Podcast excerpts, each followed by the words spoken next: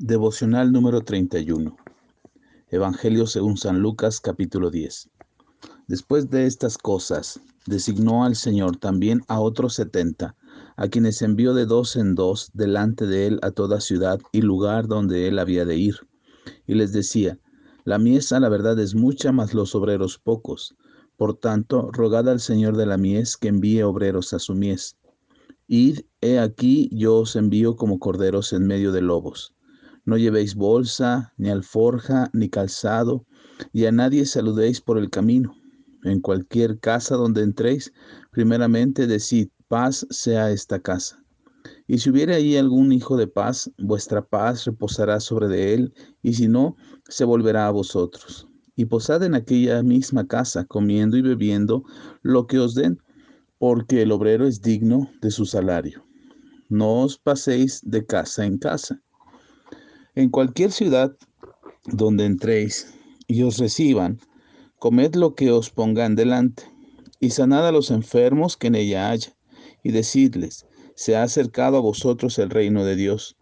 Mas a cualquier ciudad donde entréis y no os reciban, saliendo por sus calles, decid, aun el polvo de vuestra ciudad que se ha pegado a nuestros pies, lo sacudimos contra vosotros.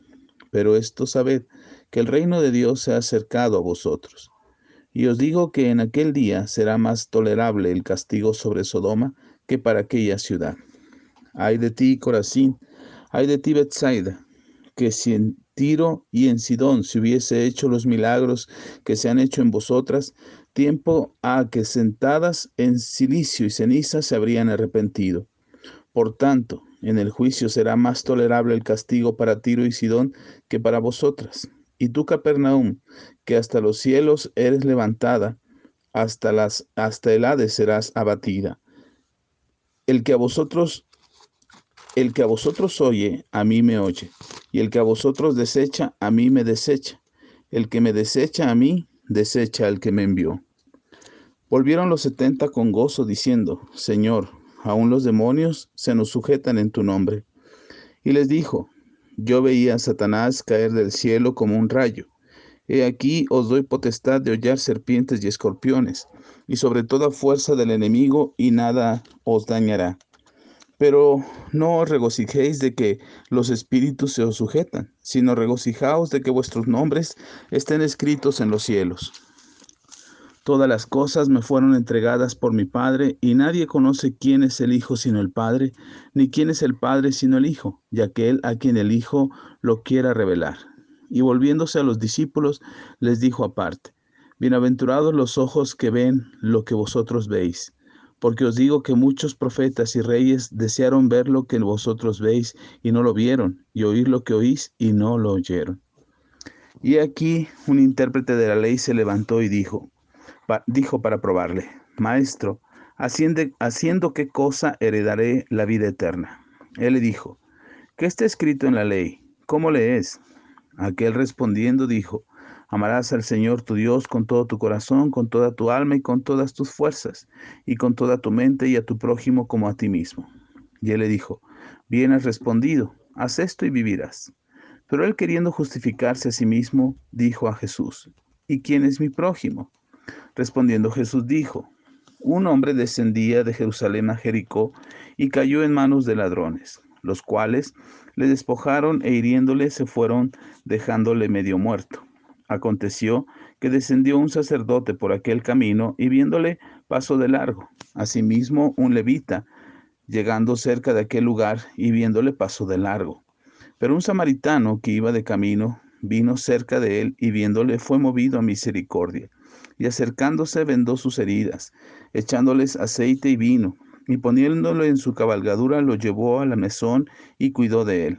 Otro día al partir, sacó dos denarios y los dio al mesonero y le dijo, Cuidádmele, y todo lo que gastes de más, yo te lo pagaré cuando regrese. ¿Quién pues, ¿Quién pues de estos tres te parece que fue el prójimo, del que cayó en manos de ladrones? Él le dijo, el que usó de misericordia con él.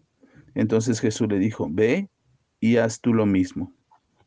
Aconteció que yendo de camino, entró en una aldea y una mujer llamada Marta le recibió en su casa. Esta tenía una hermana que se llamaba María, la cual sentándose a los pies de Jesús oía su palabra.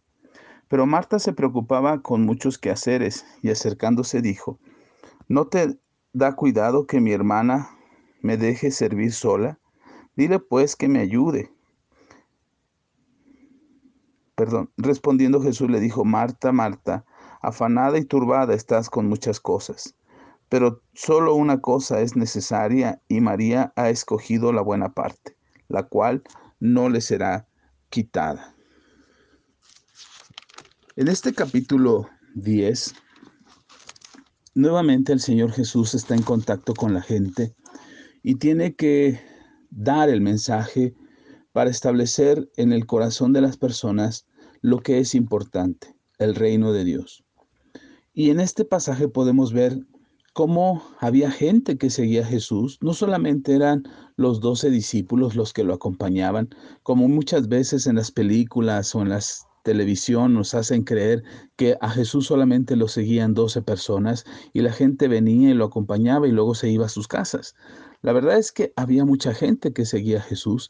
No solamente lo seguían para escuchar su mensaje, sino lo, lo seguían para compartir el mensaje de Jesús. Y en este pasaje podemos ver que había al menos en este momento 70 más a quienes Jesús ora por ellos y los envía delante de él a las ciudades que había de visitar para que prepararan el lugar. Y les dice, les da advertencias de cómo tenían que llegar, donde eran recibidos, ellos tenían que estar, donde no eran recibidos, tenían que salir. Y esto es importante porque muchas veces pensamos que Dios tiene la obligación de obligar a las personas a creer en Él. De ninguna manera Dios va a obligar a alguien a creer en Él. De ninguna manera Dios va a obligar a alguien a, buscar a, buscarlo a Él. Y el ejemplo está aquí. Jesús dice, al que te reciba, quédate con Él. Al que no te reciba, sal de su casa. Y lamentablemente aquellos que no, no reciban el mensaje, no escuchen el mensaje, serán, eh, recibirán o vivirán las consecuencias de su decisión.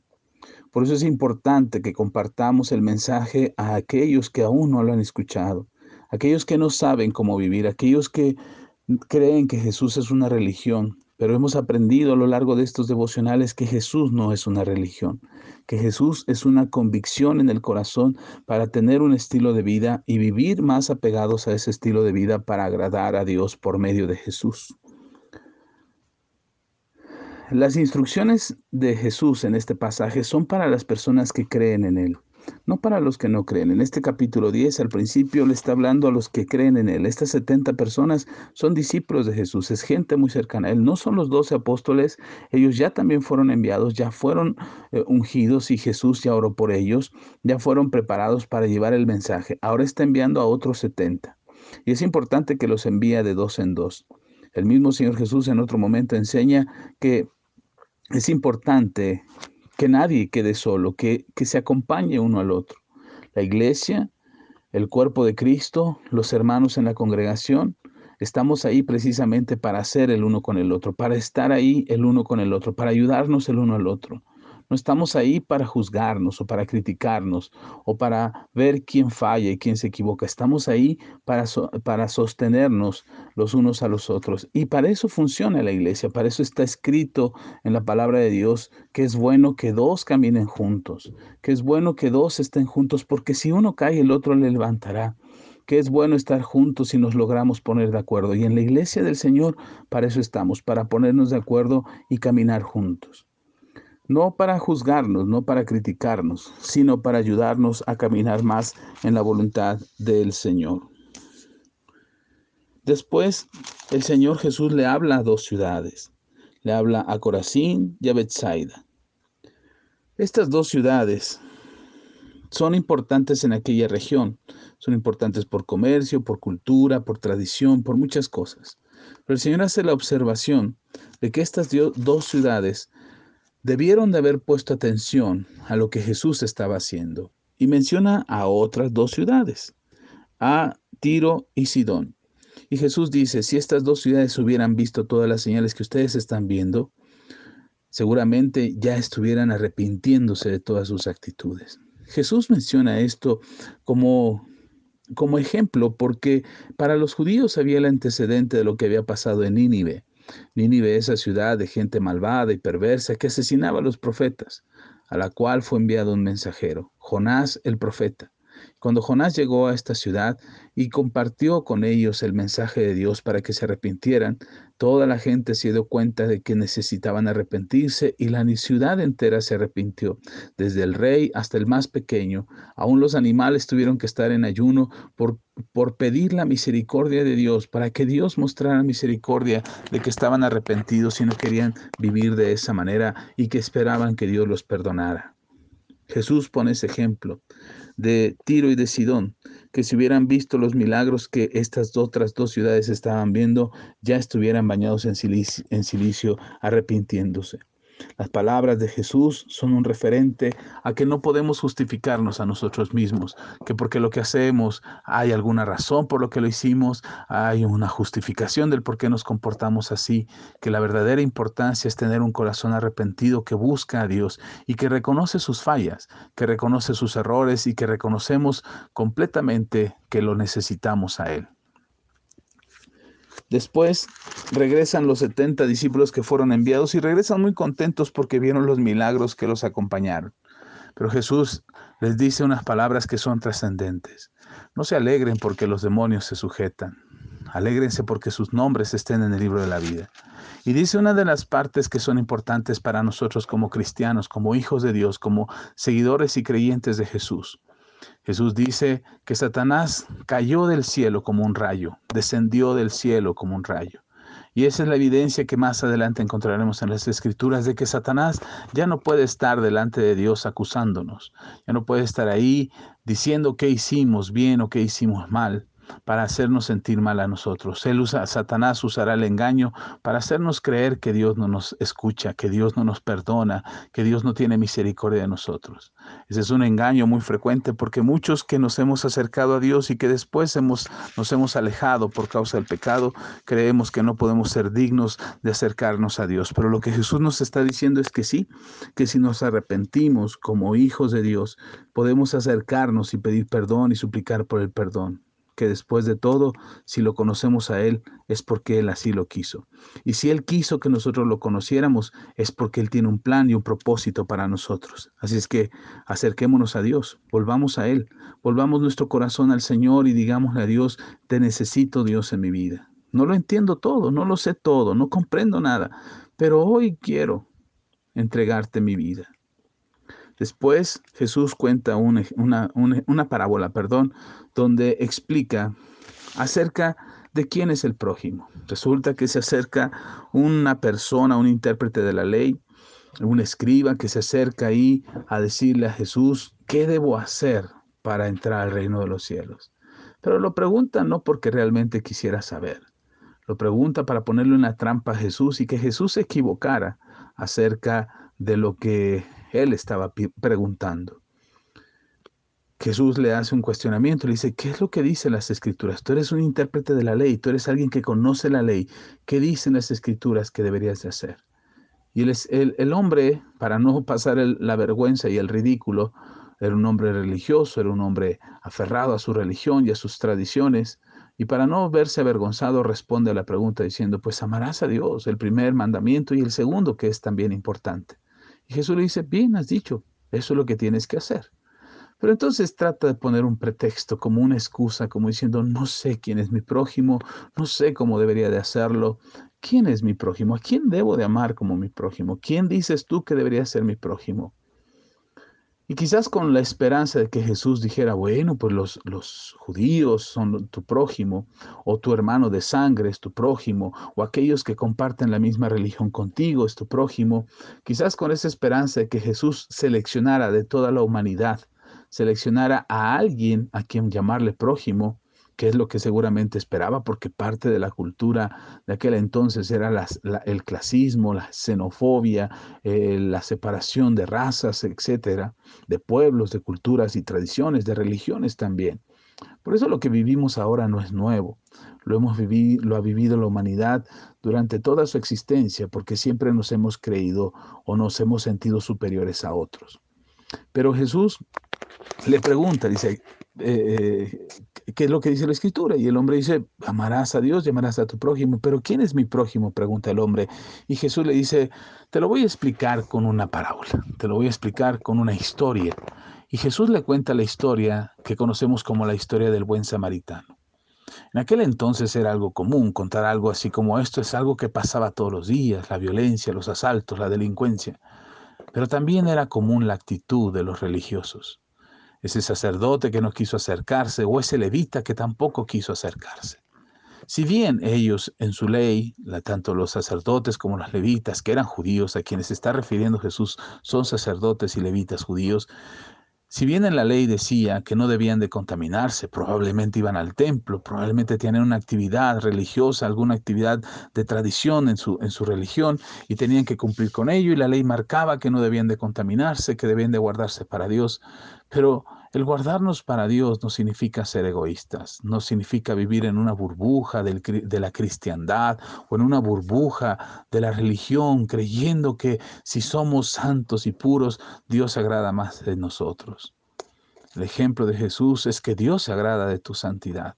Dios se agrada de tu buen comportamiento, de guardar los mandamientos de Dios, de hacer lo correcto delante de Él. Pero Dios también se maravilla y le gusta y le agrada tu misericordia, tu amor por los demás, tu amor por el prójimo, tu amor por aquel que lo necesita. Y este hombre, este samaritano, que sin ser judío ayudó a aquel que lo necesitaba. Y no solamente lo ayudó, lo llevó hasta el mesón donde lo atendieron. Y cuando tenía que salir y apartarse, dejó una instrucción al mesonero. Le dijo, cuando yo me vaya, si algo tienes que invertir en él, gástalo, inviértelo, dalo a él, porque yo cuando vuelva te lo pagaré. De ese tamaño es la magnitud. Mi esposa me decía el día de hoy que como hijos de, de Dios hacemos delante de Dios o trabajamos delante de Dios, porque ya sea que esté nuestro jefe o no esté nuestro jefe, lo hacemos bien.